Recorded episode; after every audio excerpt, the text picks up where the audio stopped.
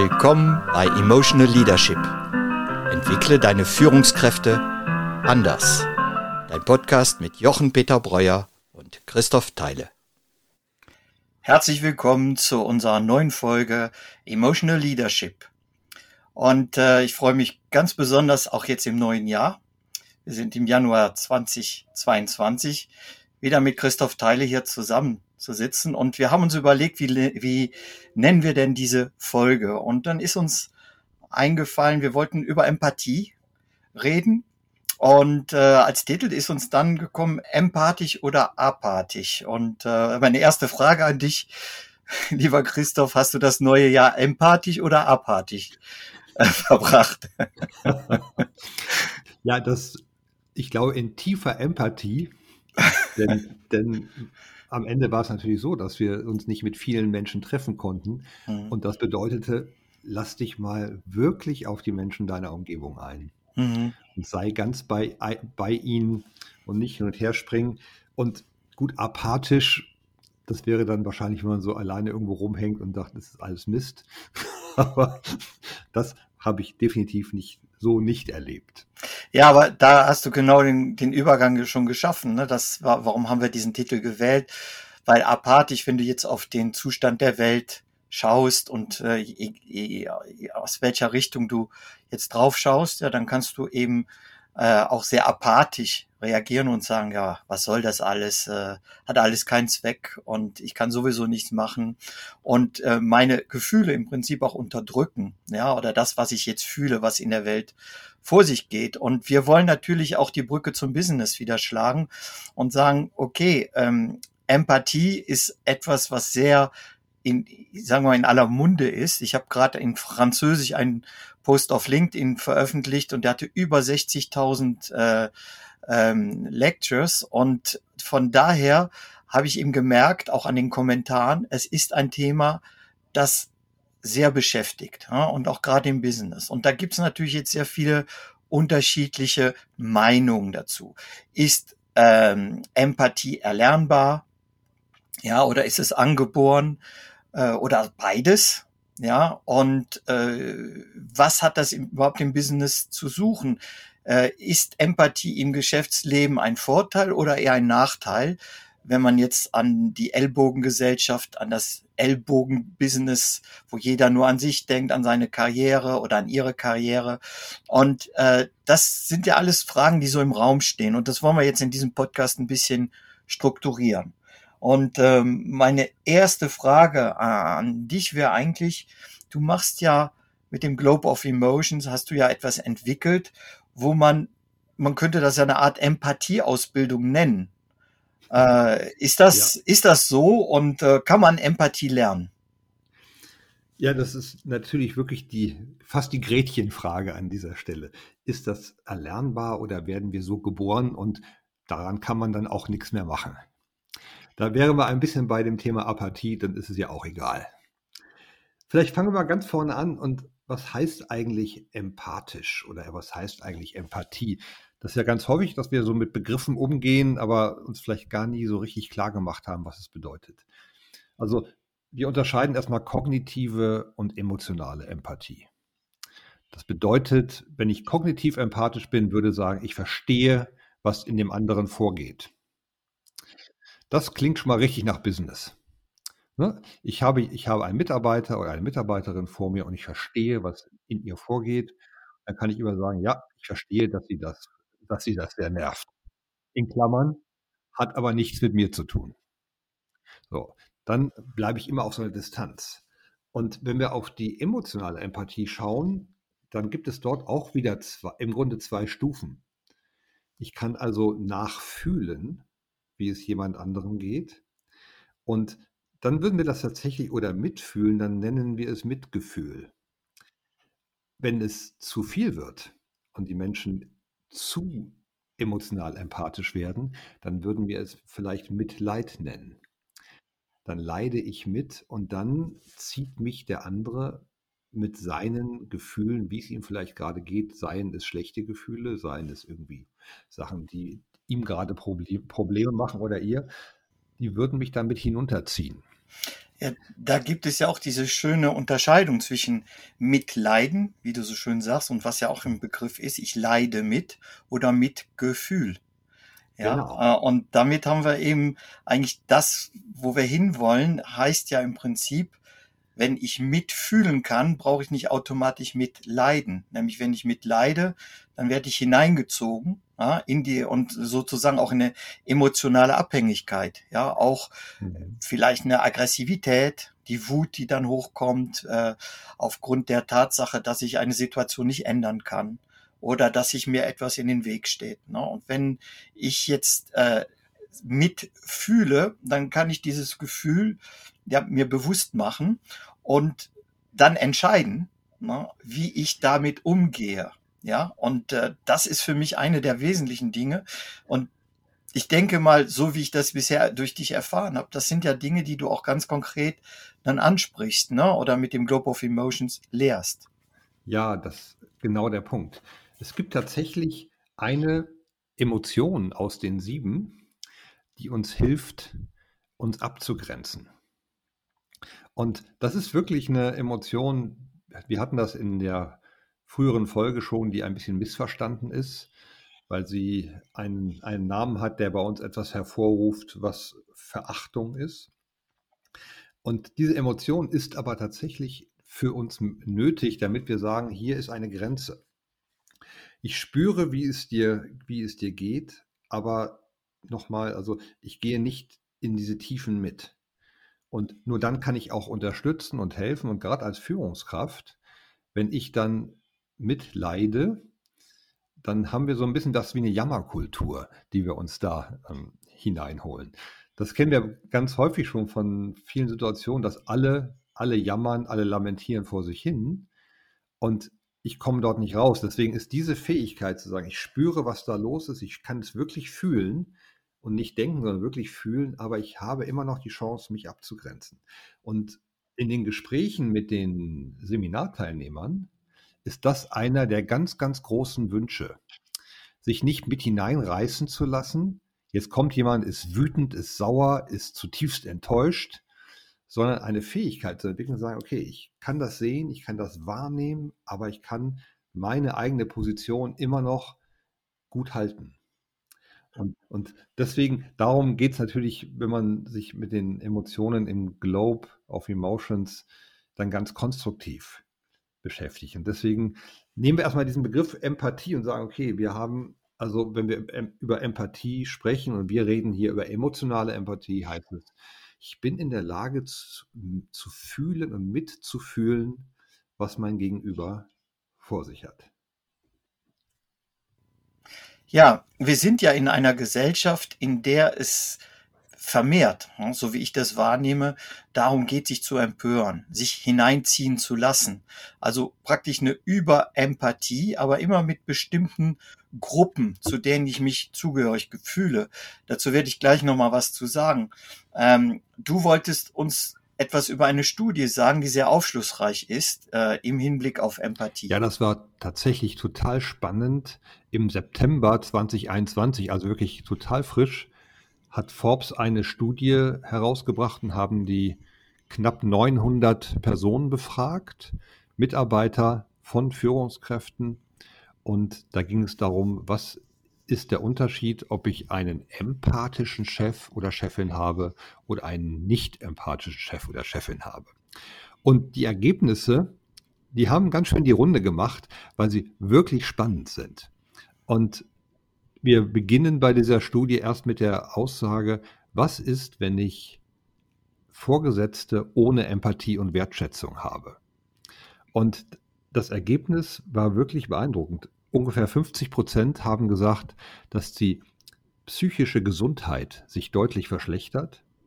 Knapp 70 Prozent haben gesagt, der Stress während der Arbeit nimmt zu. Und das heißt nicht nur, wenn der Vorgesetzte im Raum ist, sondern grundsätzlich zu. Die Angstzustände werden größer, auch über 50 Prozent.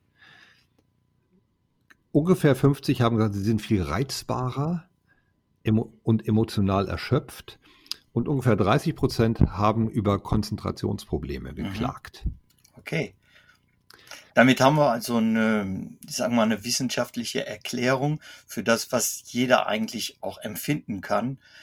Je weniger ich mich emotional abgeholt fühle in meiner Situation, in meinem Business-Umfeld, umso so mehr leide ich. Ne? Also ähm, das hat ja dann nicht nur was damit zu tun, ob ich jetzt vom anderen wahrgenommen werde, sondern es ist wirklich etwas, wo ich hineingezogen werde, also eine Energie. Ich nenne das ja der Vampirizer. Ne? Das wird wirklich Energie abgezogen äh, durch mangelnde Empathie. Für mich stellt sich allerdings dann die Frage, was ist denn jetzt eigentlich Empathie? Weil für mich ist das so ein Begriff, äh, genau wie Menschlichkeit. Ja, also wenn du den Begriff menschlich, wir, wir wollen mehr Menschlichkeit im Business. Ja, und ich sage immer, äh, so, wenn ich Vorträge mache, fange ich immer an mit dem, wir brauchen nicht mehr Menschlichkeit im Business, wir brauchen was ganz anderes. Und dann ist natürlich immer äh, erstmal ein verwirrtes Gucken im Raum, weil jeder erwartet von mir natürlich, dass ich die Werte der Menschlichkeit hier propagiere und so weiter. Ja, und äh, für ich sage aber immer direkt am Anfang, Menschlichkeit ist etwas sehr Subjektives, genauso wie ich auch Empathie als etwas sehr Subjektives empfinde. Nämlich für den einen ist Empathie, ach ja, ich habe den guten Tag gesagt und damit war ich empathisch und jetzt gehen wir zum Business. Ja, für den anderen ist Empathie, ja, wenn ich nicht mindestens zehn Minuten mit dem Kaffee getrunken habe, dann war da keine Empathie. Ja, weil über den Kaffee tausche ich mich aus, mir wird zugehört, ich höre den anderen, ich kann ihn spüren und dadurch entsteht Empathie. Also ist ja Empathie auch etwas sehr Subjektives. Das heißt, wir können uns lange darüber streiten, was Empathie überhaupt ist.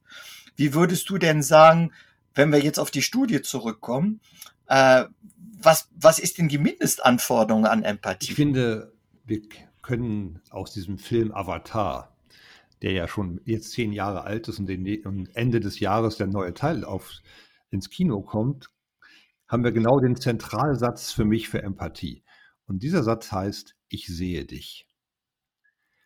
Darum geht es am Ende jedem. Und wir hören, und das wirst du sofort teilen, wenn du in, im Unternehmen bist, meine Vorgesetzten haben schon lange nicht mehr mit mir richtig gesprochen. Wir tauschen uns über Projekte aus, na klar, aber mal so richtig uns hingesetzt. Es kommt immer viel zu kurz, haben wir nie Zeit zu. Die Fix-Termine werden ständig verschoben.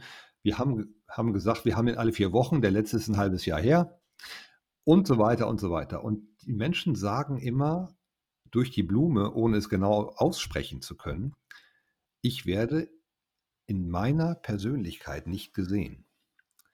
Und das ist, es gibt Menschen, die sagen, die brauchen das nur mal in einem kurzen Blick und einem kurzen Austausch. Und es gibt Menschen, die sagen, wir müssen uns mal hinsetzen, Kaffee trinken und mal ganz in Ruhe reden. Und da ist genau das, was du gerade gesagt hast. Jeder braucht es unterschiedlich, aber am Ende ist es ein mhm. Nenner. Alle Menschen wollen als das gesehen werden, was sie sind, in, in ihrer Persönlichkeit wertgeschätzt werden. Und wenn wir jetzt auf die Studie auf die andere Seite gucken, wird das tatsächlich sehr spannend. Was ist denn, wenn Vorgesetzte empathisch sind und wenn die Teilnehmer das Gefühl haben, gesehen zu werden? Die, sie haben beschrieben, dass ihre Innovationsfähigkeit deutlich höher ist. Das haben mehr als 60 Prozent gesagt. Also wirklich neue Ideen gemeinsam entwickeln im Business-Kontext, das ist einfach unfassbar wichtig. Am Ende ist es ja das Kapital, mit dem wir unterwegs sind. Engagement ist deutlich höher, haben über 75 Prozent gesagt. Wir sind also wirklich voll dabei. Es hat was mit Loyalität zu tun, mit einem Miteinander. Die Mitarbeiterbindung ist viel höher. Und es kam tatsächlich ein sehr schönes Thema, und zwar sagen knapp 85 Prozent, wenn es im Unternehmen mit ihren Vorgesetzten empathisch läuft, haben sie ihr ganzes Privatleben besser im Griff. Und das spiegelt sich also praktisch auf das Gesamtleben. Und wenn wir jetzt wieder zurückgucken, wir haben schon, vielleicht glaube ich schon mal, ist schon mal erwähnt, dass der Leitbegriff der Generation, der jüngsten Generation Gemeinschaft ist. Und dieses Thema Gemeinschaft und Zusammenhalt und Miteinander und das spiegelt sich einfach in das ganze Leben mhm. hinein. Und deswegen lohnt ja, es. Ja, also da kommen wir jetzt zu einer, zu einer anderen Studie, über die ich dir etwas äh, erzählen möchte. Hast du schon mal vom Endogruppen-Bias nee, gehört? Das, das klingt kompliziert. Da siehst du, ich auch nicht. ich auch nicht. Das klingt jetzt hier sehr, sehr gelehrt. Aber ich habe darüber gelesen, es ist sehr, sehr interessant. Nämlich es gab eine äh, kürzlich durchgeführte Studie eben.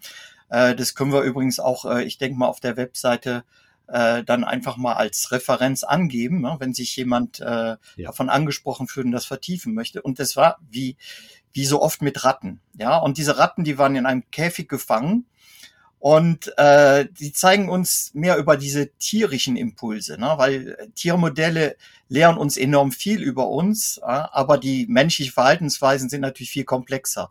Aber wir haben eben, was ich ja die Simplexity nenne, diese Basisreaktionen, äh, die können wir daraus ableiten. Und da äh, war Folgendes, wenn eine Ratte in der Falle sitzt, zeigen die anderen Ratten, äh, die freien Ratten, Empathie für ihre Schwierigkeiten äh, die, also für die Ratte, die gefangen ist. Aber sie helfen dieser Ratte nur, wenn sie zur selben Gruppe gehören. Und das ist natürlich jetzt, und das nennt man den Endogruppen-Bias.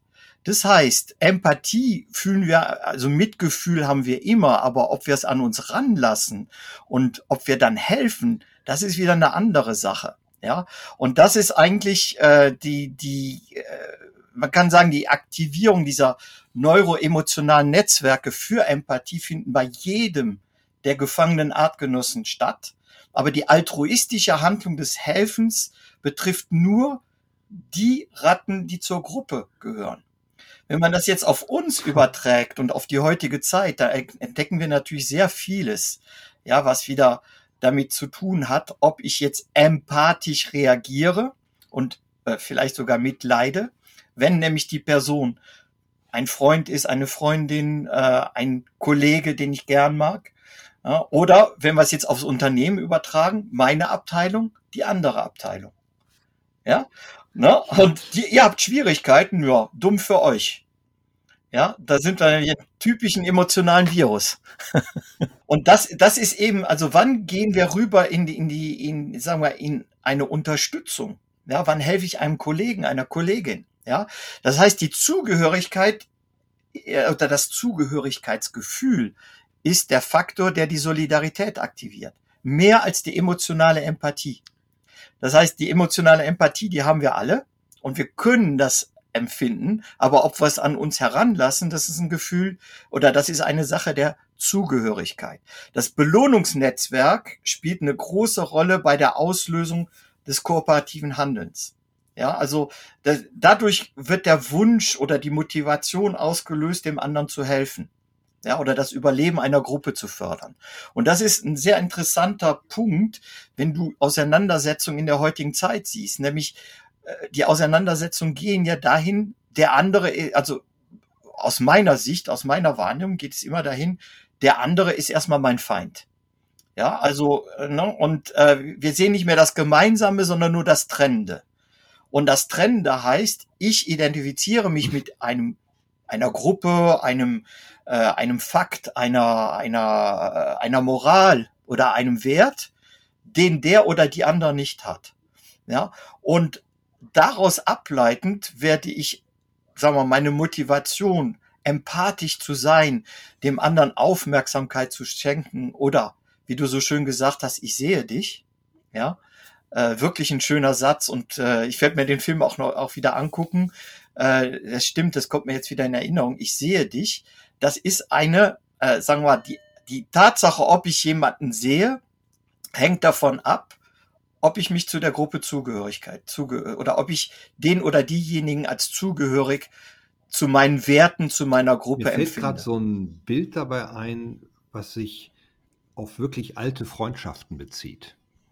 Und das, ich glaube, das kennen wir auch alle. Wenn wir mit Menschen befreundet waren in unserer Jugend und wir treffen uns nach zehn Jahren wieder, dann ist es so, als wäre keine Zeit vergangen und sie sind immer noch Teil unseres Systems. Und würden sie uns bitten, mhm. ihnen zu helfen, wir würden nachts aufstehen und sie am Bahnhof abholen. Das, das ist alles noch mhm. da. Und viele beschreiben auch, dass sie im, je älter sie werden, umso schwieriger ist es, wahre Freundschaften zu bilden. Und wenn wir das jetzt mal wirklich dahin übertragen, zeigt es auch, was, es, was wir dafür benötigen, denn auch wirklich Zeit und wahre Zuwendung. Denn die hatten wir in dieser, in der früheren Zeit. Da hat man sich ganz fast ungeschminkt erlebt. Ja. Ja, das vielleicht zum Abschluss dieses Podcasts äh, auch ein ganz konkretes Werkzeug. Ja, wie, wie kann ich denn, sagen wir mal, Empathie fördern in meinem Umfeld, in meinem Kreis? Und äh, also was ich heute immer wieder praktiziere, ist zu Beginn einer jeden Sitzung eine Minute Schweigen. Und dann, also erstmal für sich sein, sich sammeln, hier ankommen und dann äh, ungefähr eine Minute soll jeder den anderen anschauen. Und dann gibt es ein Teilen des, was ich gerade mhm. fühle. Und das ist sehr, sehr wirkungsvoll. Äh, man muss es natürlich sukzessive einführen, ja. Aber dort, wo das, äh, wo ich das eingeführt habe, da ist das heute eine solche Selbstverständlichkeit, dass man erstmal runterkommt. Ja, zum Beispiel auch im digitalen Meeting. Genau das Gleiche. Ja, äh, erstmal sich sammeln und äh, was empfinde ich gerade, was spüre ich gerade, dann mit anderen in Kontakt treten, auch digital, so wie ich das jetzt mit dir gerade mhm. machen kann. Ne? Äh, und ähm, das geht, das geht. Und dann einfach wirklich eine kleine Zeitdauer drei bis fünf Minuten einfach sich mitteilen, was empfinde ich gerade. Und dann kann es natürlich sein, dass Themen hochkommen, äh, die dann das, die ganze Agenda durcheinander bringen. Aber wie ich schon mehrfach betont habe, Leadership Beyond Business, der emotionale Engpass ist sehr viel wichtiger als die Agenda. Nämlich wenn der gelöst ist, dann können wir auch über das geschäftliche Agenda sprechen, über Strategien und Organisation und so weiter und ja, so fort. Ja, das ist ein wirklich tolles Schlusswort, wie ich finde, denn genau darum wird es immer gehen. Wahrnehmen, was braucht der andere oder die andere in dem Moment und dann können wir die Agenda beiseite legen und das passiert uns ja auch jedes Mal in unserem Podcast Emotional Leadership. Wir sagen, wir haben einen groben Plan und mal gucken, wo wir hinkommen. Ja, ich fand auch, das war jetzt gar nicht apathisch. Ich hoffe, das kommt auch so rüber bei unseren Zuhörern und Zuhörerinnen. Also, vielen Dank, lieber Christoph, und ich freue mich auf die nächsten Folgen. Das war wieder eine Folge von Emotional Leadership. Schön, dass ihr dabei wart. Wir freuen uns über euer Feedback auf emotional-leadership.com. Eure Christoph Teile und Jochen Peter Breuer.